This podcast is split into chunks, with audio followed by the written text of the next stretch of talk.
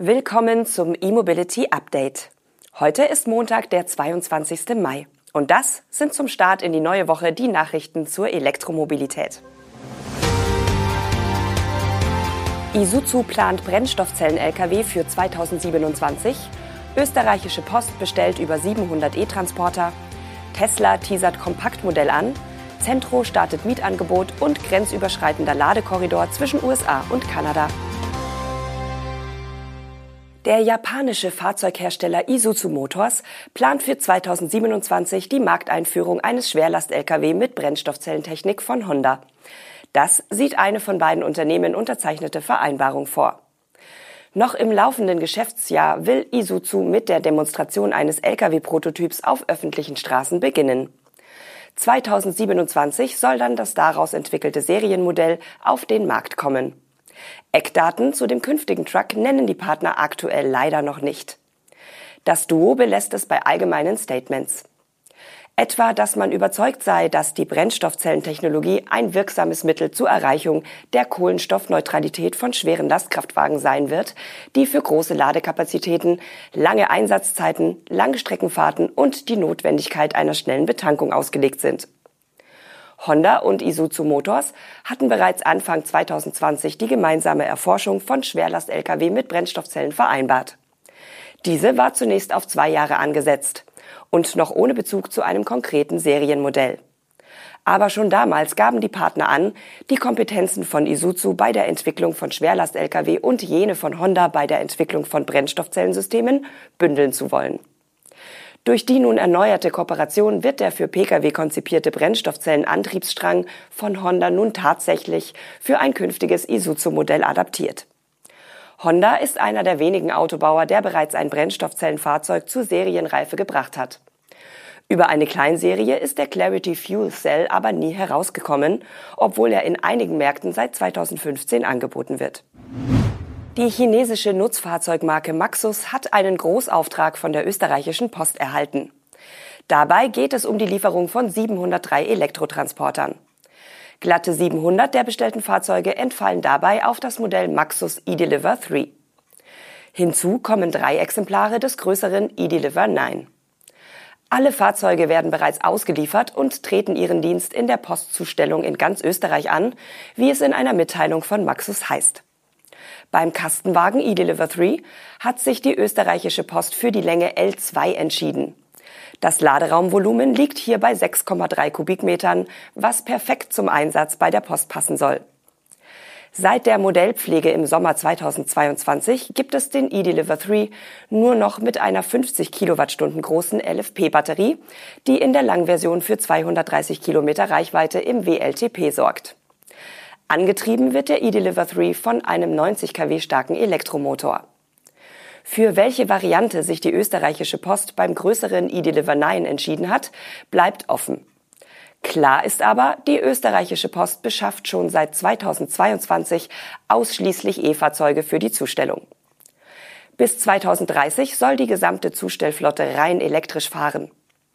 In einzelnen Städten, wie etwa Innsbruck, soll es schon dieses Jahr soweit sein.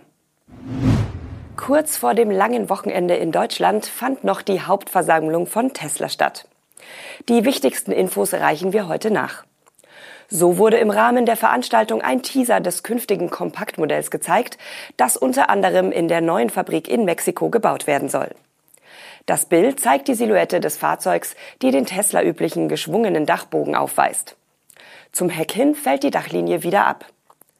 Renderings einiger Experten und Medien, die teilweise von einem Steilheck ausgegangen waren, dürften also nicht zutreffend sein.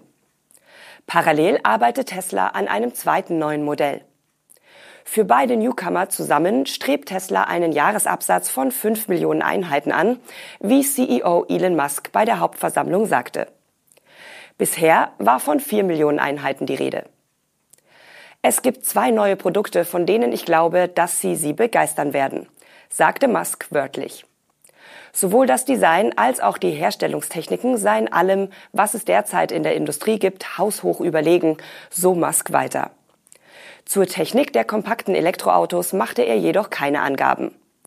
Dafür gab es bei der Hauptversammlung ein Update zum Roadster 2, der zuletzt von Tesla kaum noch erwähnt wurde und dessen Zukunft daher zum Teil bereits in Frage gestellt wurde.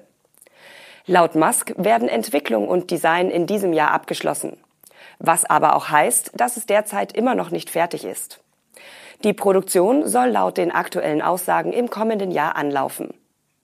Last but not least, JB Straubel, der Mitgründer und frühere Technikchef von Tesla, ist nun in Form eines Sitzes im Verwaltungsrat wieder bei Tesla an Bord. Straubel hat zwischenzeitlich das Recyclingunternehmen Redwood Materials gegründet. Centro bringt für seine elektrischen Nutzfahrzeuge ein Mietprogramm namens Able to Rent an den Start. Dank einer Zusammenarbeit mit der Nürnberger Leasing sind vier Fahrzeugmodelle für die Langzeitmiete verfügbar. Das Mietangebot soll den Zentrokunden neben Barkauf und Finanzierung die Möglichkeit geben, eines der Fahrzeuge für einen Zeitraum von 12 bis 48 Monaten zu mieten. Aufgrund der stark variierenden Länge unterscheiden sich auch die Monatsraten. In Beispielen macht Centro konkretere Angaben. So können Unternehmen aktuell den Logistar 100 ab 296 Euro mieten, den Logistar 200 Van ab 616 Euro oder den Logistar 260 ab 853 Euro netto pro Monat. Eine Anzahlung ist bei einer Laufzeit von 36 Monaten nicht nötig. Inklusive sind 7500 Kilometer im Jahr. Für den Centro Metro gibt es bis Ende Juni eine Sonderaktion. Neben einem Rabatt beim Kaufdeal und Leasingdeal gibt es nun auch den Mietdeal. Ab 499 Euro netto im Monat kann der L7e-Transporter für eine Laufzeit von 24 Monaten mit einer Gesamtfahrleistung von 15.000 Kilometern genutzt werden. In der Miete sind laut Centro sämtliche Leistungen wie Reifen, Rundfunkgebühren, Vollkaskoversicherung, Haftpflicht, Wartung, HU sowie Fracht enthalten. Zum Schluss schauen wir noch kurz nach Nordamerika. Die USA und Kanada wollen einen grenzüberschreitenden Ladekorridor für Elektrofahrzeuge eröffnen.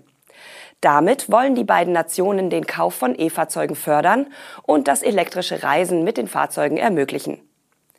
Entlang der rund 1400 Kilometer von Kalamazoo im US-Bundesstaat Michigan bis Quebec City soll es nach der Einrichtung genügend Lademöglichkeiten geben, und zwar im Abstand von rund 80 Kilometern.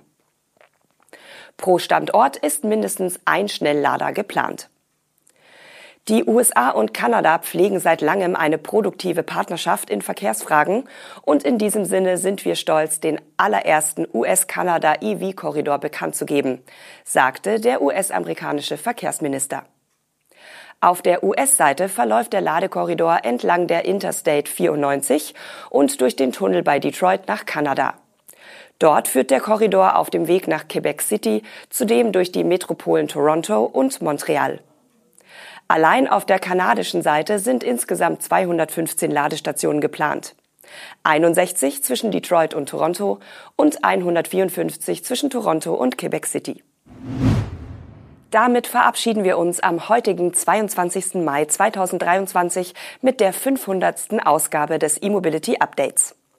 Im Namen der Electrif.net Redaktion und des gesamten Produktionsteams von Rosenberg Entertainment bedanken wir uns für Ihr großes Interesse und freuen uns auf die nächsten 500 Sendungen.